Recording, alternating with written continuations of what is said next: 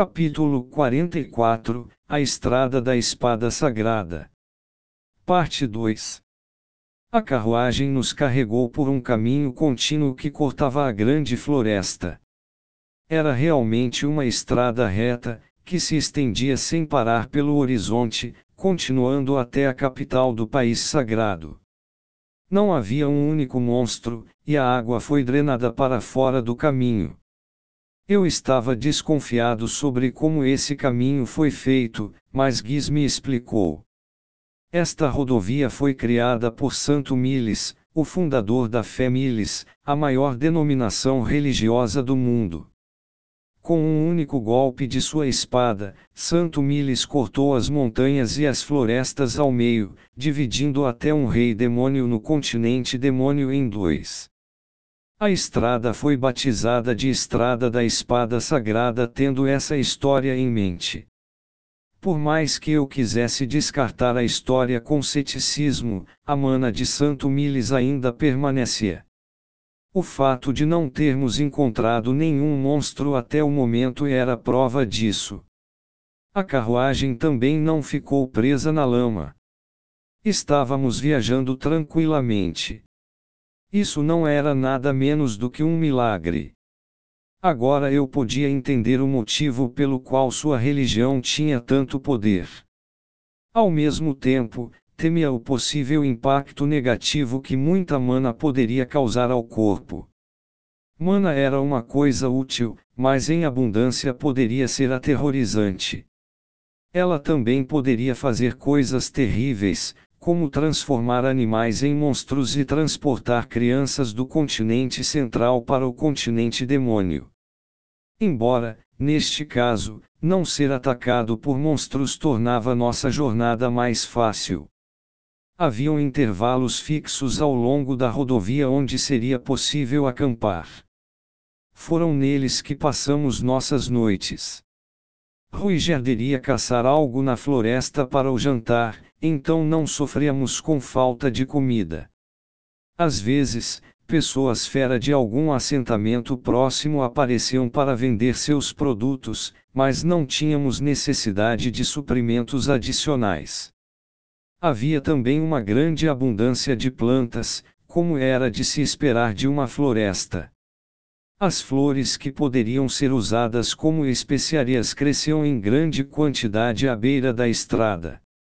Usei o que aprendi na enciclopédia de plantas que li quando era criança e juntei alguns ingredientes para temperar nossa comida. Eu não era um cozinheiro muito habilidoso, mas havia melhorado um pouco no ano passado, embora só tivesse ido de terrível para menos terrível. A grande floresta fornecia ingredientes de qualidade muito mais alta do que o continente demônio não apenas em termos de feras, mas também de animais normais. Os coelhos e javalis tinham um sabor delicioso quando assados, mesmo sem temperos, mas não era o suficiente para mim. Já que tínhamos os ingredientes disponíveis, queria comer pratos mais saborosos. Fiquei ganancioso como sempre em minha busca por boa comida. Foi aí que Giz entrou. Exatamente como havia declarado, ele era um mestre em cozinhar ao ar livre. A maneira como pegava as nozes e a grama selvagem que eu colhia e as transformava em temperos era como feitiçaria, injetando os sabores mais deliciosos em nossa comida. Eu te falei. Posso fazer qualquer coisa. Essa também não era uma declaração vazia. A carne estava realmente deliciosa. Surpreendente, me segurei. Joguei meus braços em volta dele sem nem pensar muito. Guiz ficou enojado com isso. Até eu fiquei enojado com isso. Nossos sentimentos eram mútuos. Estou entediada, murmurou Eris enquanto preparávamos nossa refeição diária, como de costume. Coletor de ingredientes, Ruigerd. Produtor de fogo e água, eu. Cozinheiro, Guiz. Nossa atribuição de trabalho era tão precisa que não havia nada para Eris fazer, exceto coletar lenha, mas ela terminava tudo rápido demais. Assim sendo, acabava entediada. No início, treinava com sua espada e ficava em silêncio. Depois de ser forçada por mim e Ghislaine a praticar exercícios repetitivos, poderia continuar brandindo sua espada por horas. Entretanto, não era como se ela achasse isso divertido. No momento, Ruigerd estava caçando, Giz estava preparando sopa e eu me acomodei para continuar trabalhando em minha estatueta. A figura de em escala 1 por 10 estava demorando um pouco para ser concluída, mas eu tinha certeza de que poderia vendê-la. Adicionaria opções a ela para inclusive aumentar seu valor. Usando isso, mostraria às pessoas que os superds não deveriam ser atacados e, em vez disso, poderiam se tornar amigos. Deixando isso de lado, Eris estava achando seu tédio incontrolável. Ei, Guis! Algo de errado, senhorita. A comida ainda não está pronta. Ele provou um pouco da sopa antes de olhar para ela. Eris estava em sua pose usual, com os braços cruzados e as pernas abertas. Ensine-me a cozinhar. Passo. Sua resposta foi instantânea. Giz voltou a cozinhar como se a conversa nunca tivesse acontecido. Eris ficou pasma por um momento, mas se recuperou rapidamente e gritou: Por que não? Porque eu não quero. Então por que não? Gui soltou um enorme suspiro. Certo, senhorita. Tudo o que uma espadachim precisa saber fazer é lutar. Cozinhar é perda de tempo. Tudo o que você precisa fazer é comer. Este era um homem cujas habilidades culinárias iam além de sua mentalidade de apenas comer. Ele poderia abrir seu próprio restaurante. O sujeito não era tão bom a ponto de fazer o queixo de um certo rei gourmet cair e ter um feixe de luz saindo de sua boca, mas era pelo menos bom o suficiente para que seu restaurante fosse moderadamente popular por toda a vizinhança. Mas, se eu pudesse cozinhar, um, bem, você sabe, certo? Ela hesitou em explicar, jogando olhares em minha direção. O que é isso, Eris? O que você quer dizer? Ré, vá em frente e diga, a incitei comigo mesmo. Não, nem imagino. Giz estava sendo frio com ela. Eu não tinha certeza do porquê, mas ele estava sendo excepcionalmente inflexível. O cara não era assim em relação a Ruigerdo ou a mim, mas sempre soava distante quando interagia com Eris. Você é habilidosa com a espada, não é? Então não precisa aprender a cozinhar. Mas. Poder lutar é uma coisa maravilhosa, sabe? Se você quer viver neste mundo, não há nada mais essencial do que isso. Não desperdice seu talento. O rosto de Eris ficou sombrio, mas ela não tentou socar Guis. Havia algo estranhamente persuasivo no que ele disse. Esse é o meu motivo oficial. O homem macaco assentiu consigo mesmo e parou de mexer na panela. Ele então começou a encher as tigelas de pedra que eu fiz. Veja, decidi que nunca mais ensinaria alguém a cozinhar. Guiz já havia participado de um grupo de ataque a masmorras. Era um grupo de seis, um bando não qualificado que, ao contrário dele, tinha apenas um papel a cumprir. Na época, Guiz tinha o hábito de reclamar: Ei, sério, vocês não sabem fazer mais nada. O grupo deles não era convencional, mas era eficaz ao fazer as coisas. Porém, um dia, uma mulher do grupo se aproximou de Giz e disse que queria aprender a cozinhar. Ela queria ir atrás de um dos homens do grupo. É claro que o ditado O caminho para o coração de um homem é pela boca também existia neste mundo. Guiz respondeu com claro: Acho, por que não, e começou a ensiná-la. Não ficou claro se a culinária teve alguma coisa a ver com o que aconteceu depois, mas a mulher ficou com o homem e os dois se casaram algum tempo depois. Então deixaram o grupo e foram para algum lugar. Tudo bem, disse Guiz. Houve uma briga quando os dois foram embora, mas a partida não foi um problema. O que aconteceu depois é que foi horrível. Quando as duas pessoas mais importantes foram embora, o grupo começou a debandar. Tornou-se um turbilhão de disputas e apatia, tanto que não podiam mais realizar missões e logo se dispersaram por completo. Guiz, entretanto, era um homem que podia fazer qualquer coisa. Ele não tinha talento para a espada ou magia, mas podia fazer todas as outras coisas. É por isso que pensou que logo encontraria um novo grupo. Mas seu esforço acabou resultando em um fracasso esmagador. Na época, ele era um aventureiro bastante conhecido, mas nenhum grupo o pegou. Guiz podia fazer qualquer coisa. Qualquer coisa que qualquer outro aventureiro poderia fazer. Em outras palavras, esse era o problema. Outras pessoas também podiam fazer aquilo que ele fazia. Se um grupo fosse bem classificado, dividiriam essas tarefas servis entre seus próprios membros. Foi então que ele percebeu que o grupo em que estava antes era o único lugar ao qual pertencia. Percebeu que só era quem era porque todos eram muito inabilidosos. Depois disso, Guiz se aposentou prematuramente de sua carreira de aventureiro. Agora vivia das apostas. E é por isso que me recuso a ensinar as mulheres a cozinhar. Mais uma má sorte para adicionar ao seu nome. Embora, se me perguntassem, as más sortes de Guiz não passavam de um monte de lixo. Eu não via qualquer problema em ensiná-la a cozinhar. A sopa estava deliciosa. Era só provar e parecia que um gesso começava a tocar em sua boca. Ficou tão boa que eu quis que ele também me ensinasse a fazer, então corri para ajudar.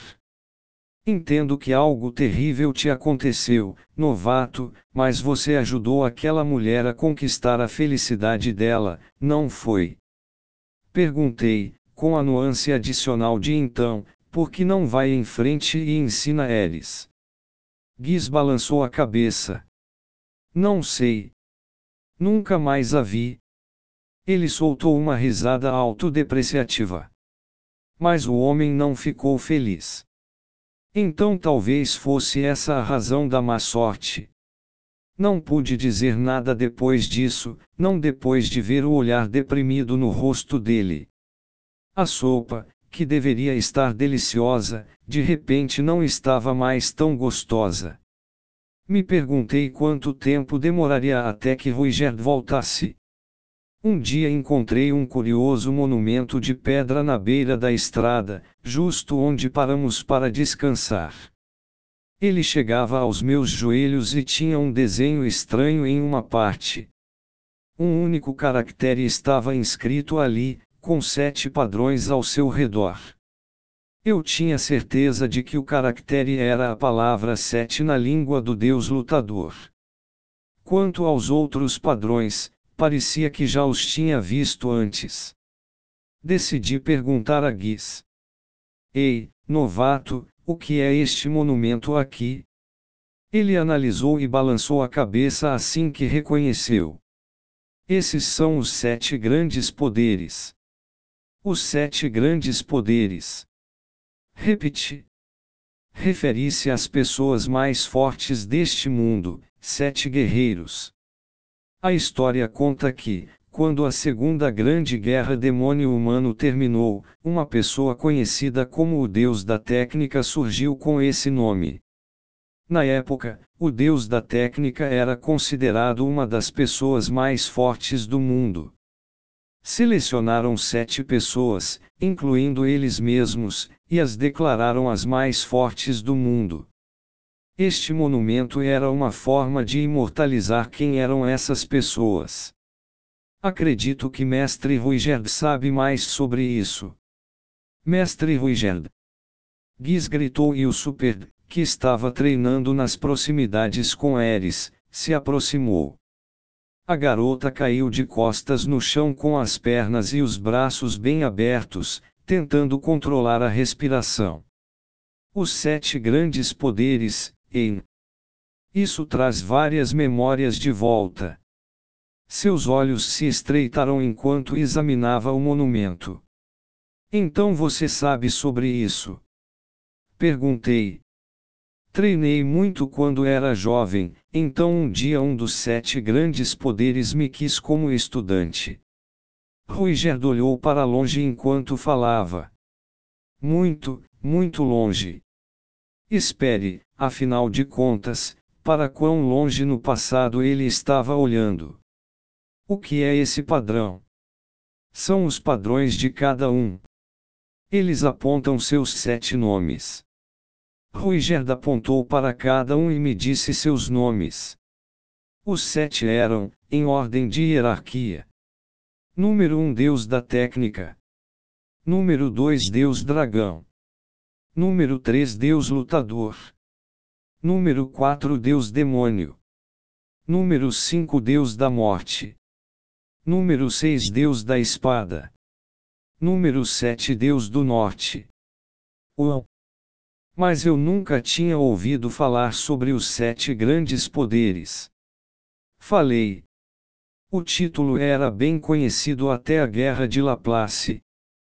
Porque caiu em desuso. Ruigerd explicou.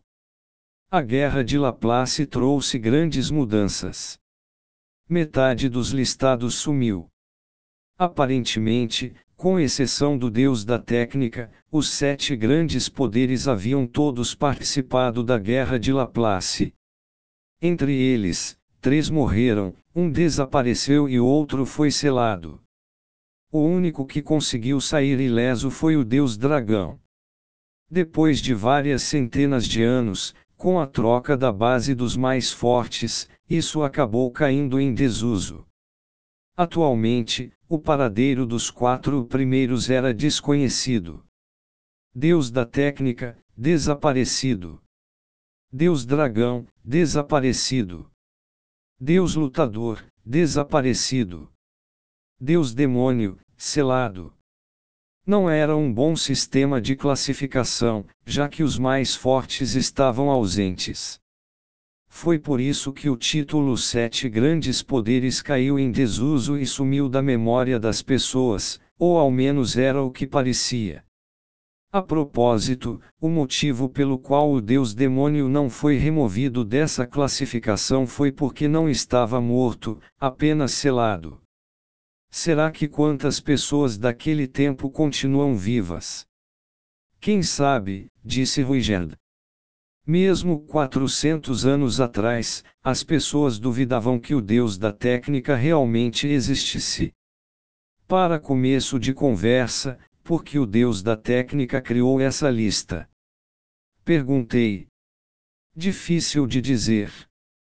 Foi dito que criou isso para que pudessem encontrar pessoas capazes de derrotá-los, mas eu não sei. Era quase como o ranking Fukamishi. Bem, é um monumento bem antigo, então talvez as classificações tenham mudado, murmurei. Giz balançou a cabeça. Ouvi dizer que o monumento muda por si mesmo usando magia. Hã? Isso é sério. Que tipo de magia? Como se eu soubesse. Então, aparentemente, o monumento atualizava a exibição de classificação por conta própria. Gostaria de saber como isso acontecia. Ainda havia tantos tipos de magia neste mundo com os quais eu não estava familiarizado. Eu me perguntei se aprenderia mais sobre esses tipos de magia quando fosse para a universidade. Deixando isso de lado, os sete grandes poderes, em. E pensei que o mundo já tinha o suficiente de gente ridiculamente forte. parecia que eu realmente não poderia chegar aos melhores deles. Mas, claro, não era como se pretendisse ser um dos mais fortes do mundo. Na verdade, decidi que seria melhor não me preocupar com isso. Levamos um mês para sair da grande floresta. Mas era aquilo, foi só um mês e saímos. Era uma estrada completamente reta sem um único monstro. É por isso que conseguimos dedicar nosso tempo inteiramente à viagem. Bem, essa era ao menos uma das razões. A outra era porque nossos cavalos eram extremamente eficientes. Os cavalos deste mundo tinham uma resistência insana. Eles podiam correr por 10 horas diretas, sem qualquer descanso, e então voltar a fazer isso no dia seguinte. Talvez usassem algum tipo de magia, mas, de qualquer forma, saímos da floresta sem problemas. Quanto aos acidentes, o único que tivemos durante a viagem foi com minhas hemorroidas. É claro que não contei a ninguém e as curei em segredo usando magia de cura. Eris passou o tempo todo em pé no topo da carruagem, alegando que fazia parte de seu treinamento. Eu disse para parar porque era perigoso, mas ela apenas bufou e resmungou que não era, que era para treino de equilíbrio. Tentei fazer o mesmo, mas no dia seguinte minhas pernas e quadris tremeram de tanta agonia. Isso fez um novo respeito pela garota surgir. Logo após as montanhas Orma Azul, havia uma estação de descanso situada em uma pequena cidade na entrada de um vale. Era comandada por anões. Não havia guilda dos aventureiros. Era famosa por ser uma cidade de ferreiros, com armeiros e armadureiros alinhados lado a lado. Giz me disse que as espadas vendidas no local eram baratas e de boa qualidade. Eris parecia melancólica, mas não tínhamos dinheiro sobrando para gastar com nada. Além disso, sem dúvida precisaríamos de um bom dinheiro para levar um super de miles para o continente central.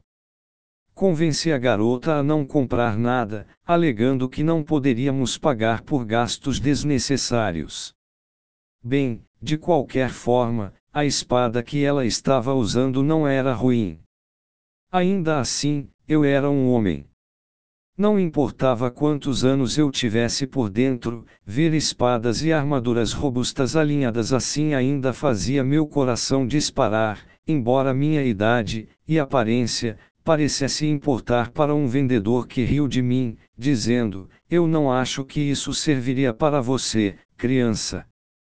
Ele ficou surpreso quando, depois, descobriu que na verdade eu era de nível intermediário no estilo Deus da Espada. Bem, de qualquer forma, não tínhamos dinheiro, então eu só estava bisbilhotando. De acordo com Guiz, era neste ponto que a estrada divergia. Se seguisse pelo caminho da montanha para o leste, encontraria uma grande cidade de anões. A nordeste estavam os elfos e a noroeste a vasta terra que os hobbits habitavam. Talvez a falta de uma guilda dos aventureiros nesta cidade fosse por uma questão de localização. Além disso, pelo visto, se entrasse nas montanhas, haveria uma fonte termal. Uma fonte termal. Isso sim chamou a minha atenção. O que diabos é uma fonte termal? Eris exigiu saber. É quando tem água quente brotando da montanha, expliquei. É muito bom para tomar um banho. Ah, é. Isso parece interessante. Mas, oh Deus, essa não é a sua primeira vez vindo aqui. Como sabe disso? É eu li em um livro. Isso estava escrito no guia Peregrinando pelo Mundo. De alguma forma, Senti que não. Ainda assim, era uma fonte termal. Isso parecia bom. Mas este mundo certamente não teria yucatas. Ainda assim, imaginando Eris com seu cabelo molhado e sua pele cor de pêssego, inconsciente do que estaria acontecendo enquanto submergia na água quente. Não, provavelmente não teriam algo como um banho misto. Ou teriam. Mas, no caso de ter, o quanto isso não seria incrível. Agora realmente queria dar uma olhada. Enquanto estava ocupado debatendo o assunto em minha cabeça, Guiz fez sua já esperada oposição. A estação das chuvas acabou de terminar, então as montanhas estarão uma bagunça. Levaríamos muito tempo para chegar lá, já que não estávamos acostumados a atravessar as montanhas. E então, desisti de ir para a fonte termal. Que chatice, a estrada da espada sagrada se estendia pelas montanhas Ormazul. Seu caminho dividia a cordilheira em duas, criando um espaço largo o suficiente para duas carruagens puxadas por cavalos passarem uma ao lado da outra. Era uma ravina, mas graças à proteção divina de Santo Miles, raramente acontecia algum deslizamento de pedras. Se esse caminho não existisse, teríamos que seguir um mais tortuoso, viajando para o norte. Embora dragões azuis fossem raros de se ver pelas montanhas, ainda havia muitos monstros. Tentar passar por elas representaria um perigo considerável. Em vez disso, Miles criou um atalho direto por onde os monstros não apareceriam. Eu podia ver porque esse santo era tão adorado. Atravessamos o vale em três dias, completando nossa longa e árdua jornada para fora da grande floresta. Saímos de lá direto para o país sagrado de Miles. Finalmente havíamos retornado ao domínio dos homens, fato que fez meu coração pular enquanto continuava minha jornada.